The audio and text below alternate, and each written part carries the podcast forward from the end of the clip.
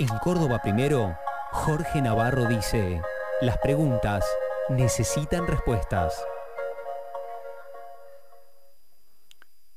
Uno de los mejores tweets que leí hace un par de días dice lo siguiente.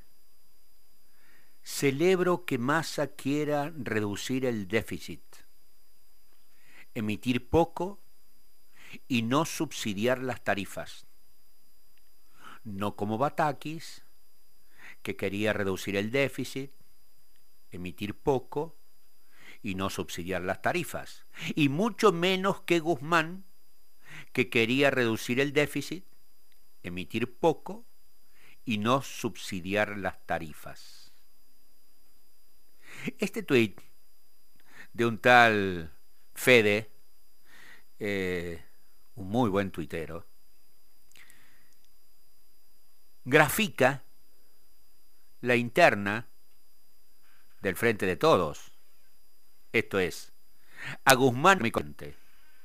Batakis no duró eh, lo que dura un suspiro por el plan económico que anunció. No, no, porque Sergio Massa, el superministro de Economía, hará, profundizará y mejorará, o por lo menos lo intentará,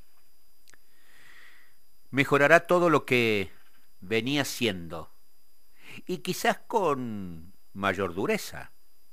¿Por qué? Porque tiene el respaldo que no tuvieron los otros. Desde Cristina Fernández de Kirchner, la vicepresidenta, y su hijo Máximo Kirchner, y por lo tanto la cámpora, que corrían por izquierda, a Guzmán y que ahora se quedan callados o alientan a Massa superministro, hasta los grandes grupos económicos de la Argentina, porque dicen los que dicen saber que detrás de Massa, su asesor principal es aquel que fue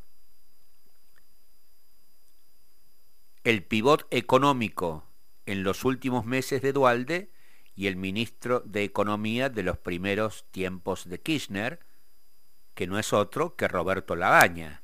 Y cuando uno piensa en Roberto Labaña, piensa que Roberto Labaña es techín, es amigo de Roca, es uno de los hombres del peronismo que estuvo también con Alfonsín y que tiene una mirada moderada de los asuntos económicos de la Argentina. Con lo cual, eh, hay varios que ya no bajan de Sierra Maestra y que lo único que quieren en el oficialismo, eh, luego de haber esmerilado hasta el extremo, ayudados por, por la propia enjundia del actual primer mandatario Alberto Fernández, eh, digo, se conforman con terminar bien o más o menos bien el gobierno y ser competitivos en las próximas elecciones.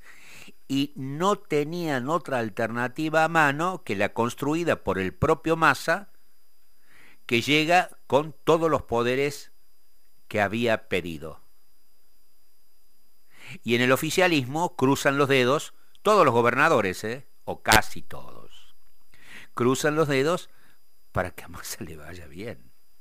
Y Massa que es mucho más, a mi criterio, inteligente que Alberto Fernández, no debe haber prometido a la expresidenta que no iba a hacer su propio juego, porque porque la expresidenta admite que ya tiene su propio juego, es líder del Frente Renovador, no, no de un sector interno del PJ tradicional. Y además llega con todas las ganas de ser candidato. Y como decía Norman Berra en su columna de encuestas, eh, ya Alberto Fernández debe haber resignado cualquier aspiración. Porque, bueno, porque por ahí un baño de realidad también viene bien hasta para los que gobiernan. Frente a esa situación, con el masismo a puro cántico en la asunción de Sergio, eh, con la baña eh, detrás de bambalinas, con, con este giro pragmático tras la implacable reacción de los mercados de Silvina Batakis. ¿Se acuerdan que cuando asumió Batakis el dólar estaba a 239 y terminó en 326? Eh, y que el riesgo país coqueteó con la barrera de los 3.000 puntos. Bueno, apenas se anunció y confirmó Massa, bajo el dólar, bajo la ansiedad de los mercados, subieron un poquito los bonos y hubo una especie de respiro. Pero como el mercado es el mercado, ayer ya empezó de nuevo a decidir y eh, esto es desde el gobierno. Esto es lo que pasa en el gobierno. Ahora, ¿es tan inteligente Massa? ¿A quién pone de secretario de Agricultura y Ganadería de la Nación? A un hombre de Bordet, de Entre Ríos, al que era ministro de la Producción y Agropecuario de Entre Ríos. Estamos hablando de la zona núcleo de la Argentina. Estamos hablando de un hombre que las entidades gremiales del campo conocen. Y como si fuera poco, le ofrece a Perotti, el gobernador de Santa Fe, eh, que tenga una injerencia mayor en la administración de la hidrovía, esto es, por donde salen los cereales de la Argentina. El único que queda fuera de esto, porque además es su propia decisión, es Chiaretti. Ahora, Massa mira a los gobernadores, defendió que Guzmán, eh, perdón, que eh, el ex gobernador de Tucumán siguiera como jefe de gabinete de ministros y, bueno, Mansur, y en una alianza con los gobernadores, quizá de Chubut o Río Negro termine de completar parte de la modificación del esquema de la Secretaría de Energía de la Nación. ¿Y qué hace Fernández? Fernández se va a la asunción de Petro en Colombia solamente con su ministro de Relaciones Exteriores, eh, Cafierito, le dicen en el gabinete, en una reducida comitiva, dejándole todo el escenario y las luces a Massa en la Argentina. Frente a eso, ¿qué pasa con la oposición? Qué duro golpe para la oposición. No sé cómo le irá Massa, pero sí sé eh, la incomodidad de la oposición, porque con Massa vuelve a llegar una parte de la avenida del medio. Y los votos que perdió eh, el frente de todos, no por lo que dicen los que bajaron de Sierra Maestra, eh, em, que porque se derechizó Alberto Fernández. Por Dios, el núcleo duro de Cristina sigue estando, por más que apriete los dientes. Los que se fueron eh, fueron los moderados. Y con masa quizás vuelvan. Entonces, hay un poquito de desesperación en la oposición. Y a veces, algunos cometen sincericidios, como por ejemplo el que cometió nuestro coterráneo de Loredo, en el momento de renuncia a la presidencia de la Cámara de Diputados de la Nación por parte de Massa, que confiesa el temor de la oposición porque el oficialismo vuelve a tener un, digo, precandidato a presidente. Si tengo que decirle una opinión acerca de si esta honorable casa estuvo a la altura de las demandas sociales, debo confesarle de que no sesionó poco, trabajó poco, hubo pocas leyes, presidente. Fundamentalmente pocas de trascendencia para el momento que vive el país. Desearle mucha suerte, decíamos que le vaya bien a la Argentina. Quiero darle una primera mala noticia. La Argentina no está como está por un problema de nombres ni de líderes. Bastante mal nos han hecho a los argentinos las miradas mesiánicas, las soluciones facilistas. La Argentina está mal por la carencia de ideas, por la carencia de políticas concretas, por una dirigencia que le habla a un mundo y a un país que ya no existe más, presidente. Nos vamos a abstener por dos razones muy elementales. La primera, una correspondencia institucional, es lo que corresponde. La segunda es que estamos ante un gobierno que tiene una rara expertise, siempre buscar culpables afuera, nunca responder los problemas, no queremos nosotros dar ninguna excusa de ninguna naturaleza y de ningún color. Me embarga una pregunta muy relevante. Por su gran trayectoria, su dilatada experiencia, un tanto zigzagueante, presidente. ¿Estamos ante un hombre de Estado o estamos ante un hombre que viene a copar el Estado?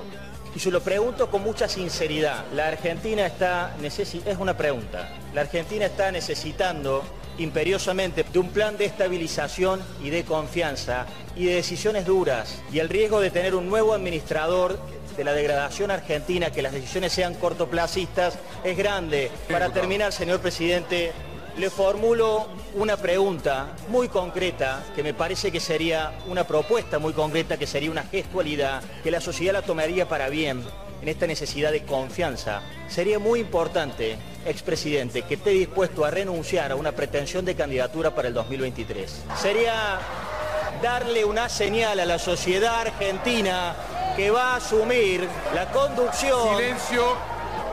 Yo sé que para ustedes eh, la política es ganar elecciones a la vuelta de la esquina. Para nosotros la política es resolver problemas concretos con políticas públicas que aborden los problemas estructurantes del país. Sería una señal que estaría necesitando la sociedad para tener la confianza y la previsión que este contexto dramático del país lo necesita. Qué gracioso. Uno escucha esto eh, de boca de Rodrigo de Loredo sería muy importante, refiriéndose a Massa, que esté dispuesto a renunciar a una pretensión de candidatura para el 2023. Bueno, eh, De Loredo mostró la inquietud de la oposición. ¿Alguien le habrá pedido a De Loredo cuando salió electo diputado nacional cuando el año pasado? El año pasado, eh, juez, senador de Loredo, diputado nacional, eh, y que ahora le digan, eh, eh, bueno, prometa que no se va a presentar en las elecciones del 2023 o como candidato a diputado, como candidato a gobernador o candidato a intendente. Lo que demuestra de Loredo es que la jugada de masa superministro no solamente cambia radicalmente la estructura interna del poder del gobierno, sino también pone en jaque la estrategia de la oposición. ¿Por qué? Porque por lo menos hasta hoy, por lo menos hasta hoy, ¿qué queda claro? Queda claro que una pragmática como eh, Cristina Fernández de Kirchner, que es eh,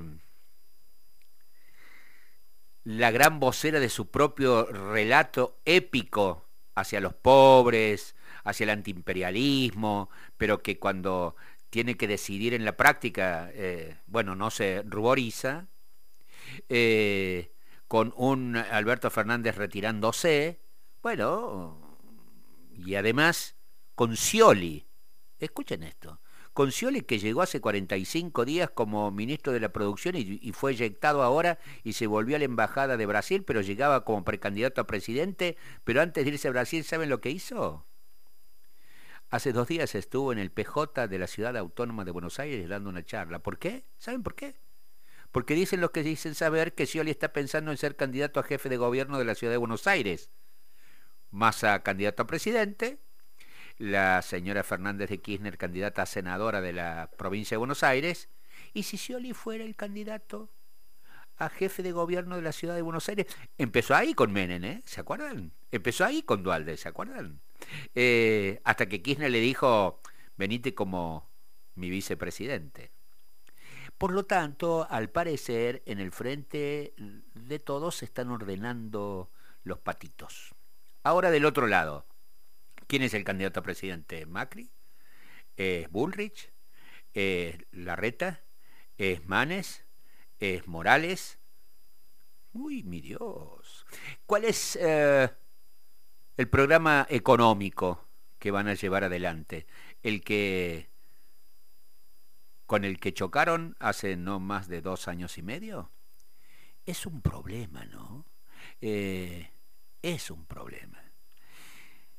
La oposición convocó a Sergio Massa a que dé mayores precisiones sobre las medidas económicas anunciadas este miércoles por la noche, luego de la jura que lo, lo ungió como ministro de Economía de la Nación.